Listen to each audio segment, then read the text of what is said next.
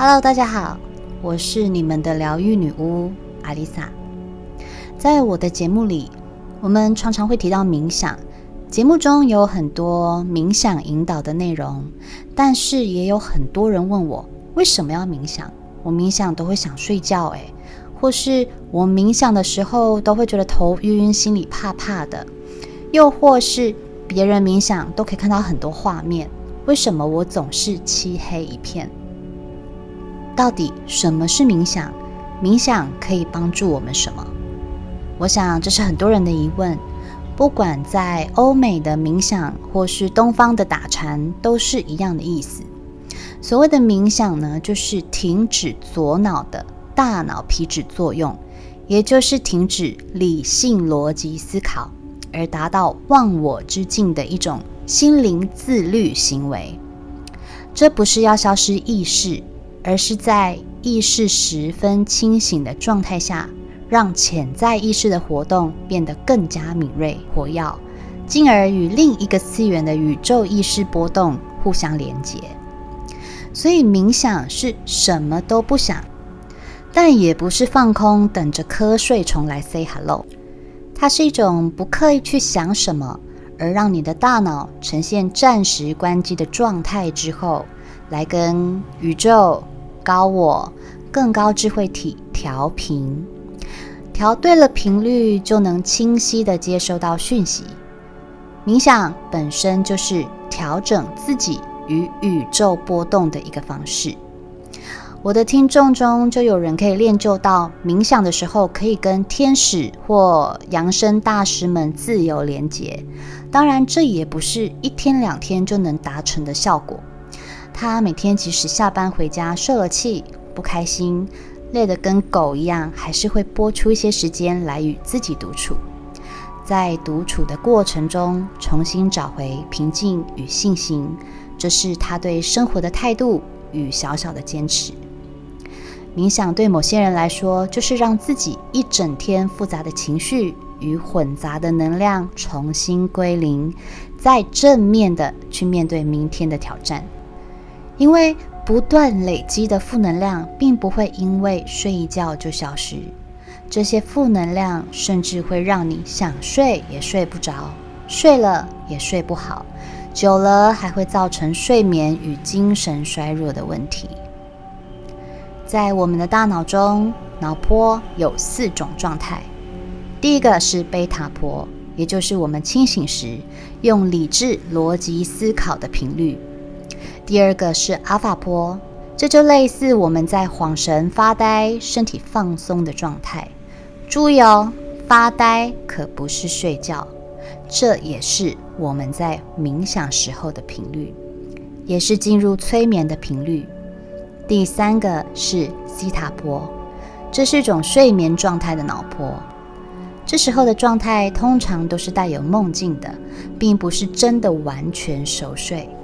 脑波仍然处于在活跃的状态下，喝醉酒也是处于西塔波。第四个就是 Delta 波，这是深层睡眠状态下的脑波。在这个状态下，你不会做梦，也没有思维的干扰，所以在 Delta 波下的睡眠品质是最好的。相信大家都有过在很累或是恍神的时候开车的经验。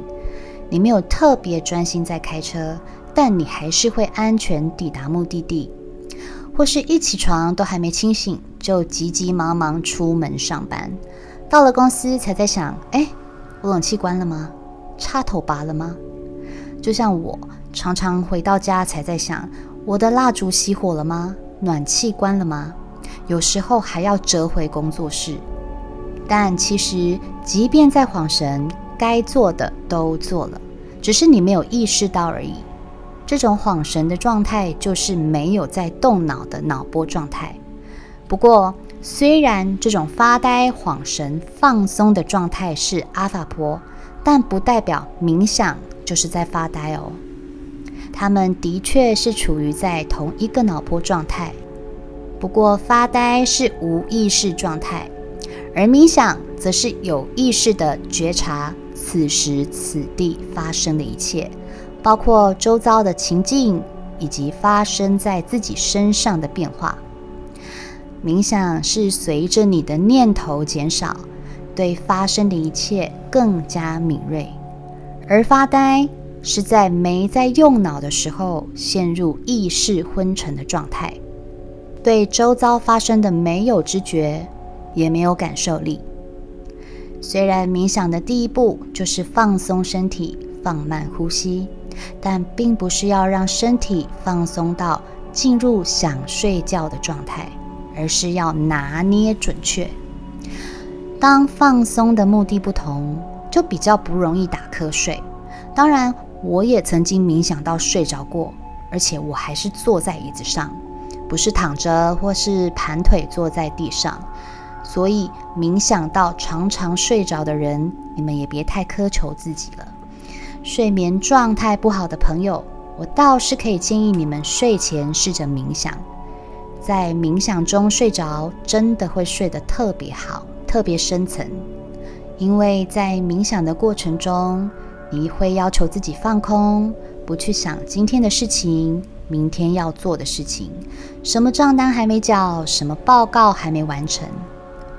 透过冥想，我们能帮助自己将意识回到当下，心情平静后，就能减少焦虑感，也就能更容易入眠。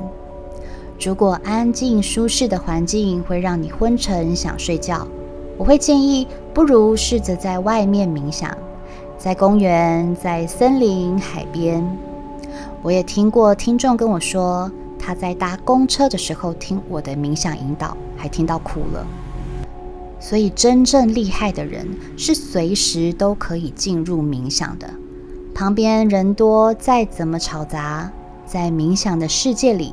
只有你一个人，这才是冥想的最高境界。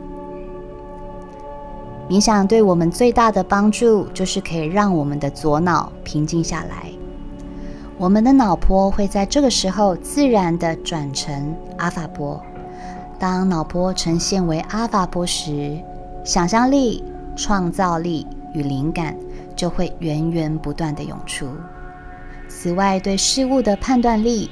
理解力也都会大幅提升，这对我刚开始学习冥想是一件很神奇的事。我常常会在冥想的时候想出我这辈子从来都没有想过的事情，或是体验到某种事情的道理。在这时候，我会快点用笔把脑袋中出现的意念、感受写下来。冥想完都会怀疑：天哪！我怎么有办法说出这么有智慧的话？同时，在这时候，我们的身心也会呈现安定、愉快、平静、喜悦的感觉，仿佛整个世界都开了花。那为什么当脑波呈现阿法波的时候，想象力、创造力与灵感，甚至与宇宙连接的力量会变得这么强烈呢？因为你正在冥想的过程中，与你的潜意识重新连上线。人类潜意识具有超越一般常识，几乎可以称之为全然未知的超意识能力。举凡人类的直觉、灵感、梦境、催眠、念力、透视力、预知力。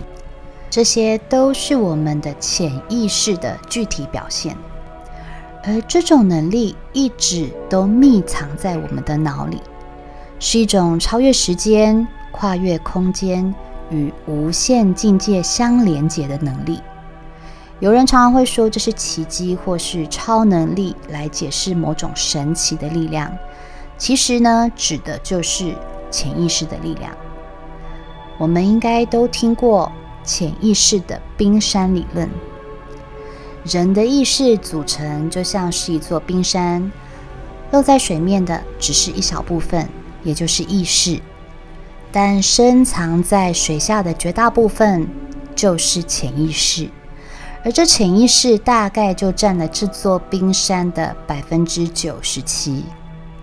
任何人只要懂得开发这股与生俱来藏在冰山下的能力。那么，几乎就没有达不到的愿望。所以，我们透过冥想来跟潜意识连接。它除了让你舒缓、释放压力、提高正向思考，还能开发我们从未了解的自己。有人说，二十一世纪，谁能掌握身心力量的运用，谁就是赢家。现代人不断追求成就、名利，也希望自己有个健康的身体，总是向外所求，却忽略了向内探索。向外所求总是有个瓶颈，因为你用的只是那百分之三的意识。当你学会掌控身心力量，你才会发现，那百分之九十七来自潜意识的资源，原来是那么的无穷无尽。说了那么多冥想的好处，但其实有些人真的不适合冥想哦。冥想并不是每个人当下都可以做。我指的是冥想本身对身心是有帮助的，但是如果当你处在心浮气躁、又焦虑、不安、愤怒的状态下，觉得无法静下心，就很容易在冥想的时候被带入更焦躁的氛围中，甚至越冥想，心情变得越暗黑，你的小我与执念也会因此被放大，反而让自己的能量场越弱。这时候，你可以试着听首轻音乐，做几个伸展动作，舒缓身体的僵硬。当身体放松了，心情平静了，再进入冥想的过程。但如果你还是觉得冥想真的不适合你，觉得坐在那里让脑袋空白很浪费时间，在这里我也建议可以选择其他几个让你可以平静连接内心小宇宙的方式。第一，创作。近年来很流行各种的手作课程，不管是绘画、香氛、插花，或市面上很流行的着色本等等。在创作的当下，我们会很专注的想要完成作品。研究也显示，在创作的过程，我们可以达到舒压、集中注意力、减少焦虑感的效果，就跟冥想一样。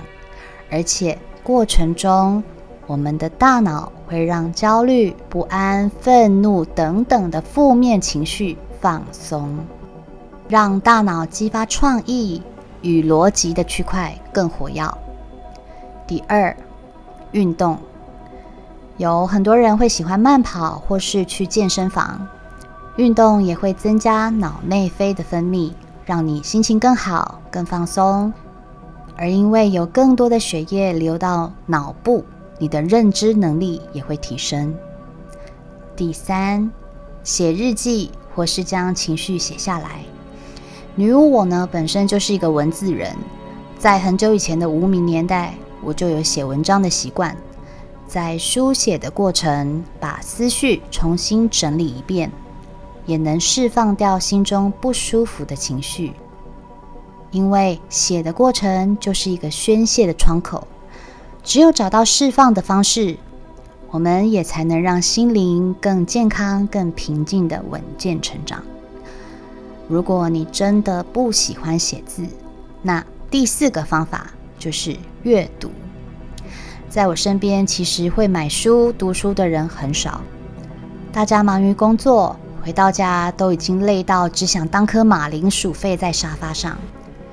有的妈妈们还要忙着照顾家庭、照料孩子们的生活，哪有时间阅读？但其实网络这么发达，当你有时间划划手机的时候，不如追踪一些专剖好文章的粉砖 IG，一天看个一篇文章也好。人们的想象力与领悟力会在阅读过程中被激发。而这短暂的脱离现实，对身体也是有益处的。如果你不喜欢写字，又有阅读障碍，我说的不是文盲啦，因为在我身边有很多人是不喜欢看这么多文字的。比起文字，他们对图片或是影像更能有深层的感受。那么，我可以建议你第五点：看电影。在艺术治疗领域中，电影也被当作一种心灵治疗的媒介，又称作是电影治疗。一部好的电影具有疗愈功能与成长的效果。人们呢，可以从电影的影像、故事或音乐中得到深刻的见解和灵感，并且释放情绪、转换心情。在电影的剧情中，我们会对应到内在深层的情绪，进而去思考，这都有助于我们觉察人生，也是有冥想的效果的。以上五点建议，无法静心冥想的人可以试试看哦。另外，也有人跟我说，怎么办？我冥想的时候都没有画面，画面只有一片黑。为什么那么多人都可以看到各种不同的情境？以前我的回答是：没关系，这都是需要练习的，只要常常练习冥想，就可以慢慢改善。但我后来发现，原来有一种症状叫做心盲症，俗称想象障碍。心盲症占全人类二到五趴的人口。他们甚至会连家人的脸都想象不出来，所以其实冥想的方式很多。也许你无法有画面，但是你可以接收到讯息，那可能是一种意识、一个念头、一种顿悟。所以，如果你什么画面都没有，也不要沮丧。只要你记得，冥想并没有特定要完成的事情。就只是身心放松，体验当下的每个感官知觉，跟你自己好好相处而已。希望听完这一集，大家对冥想的概念可以更清楚。即使不冥想，还是有很多替代方式，让你找回好心情、放松情绪、改善负面思维的。冥想可以练习，但不需要强迫。祝福大家都可以找到更适合你的方式，清除脑袋里多余的噪音，并且与自己平静的共存。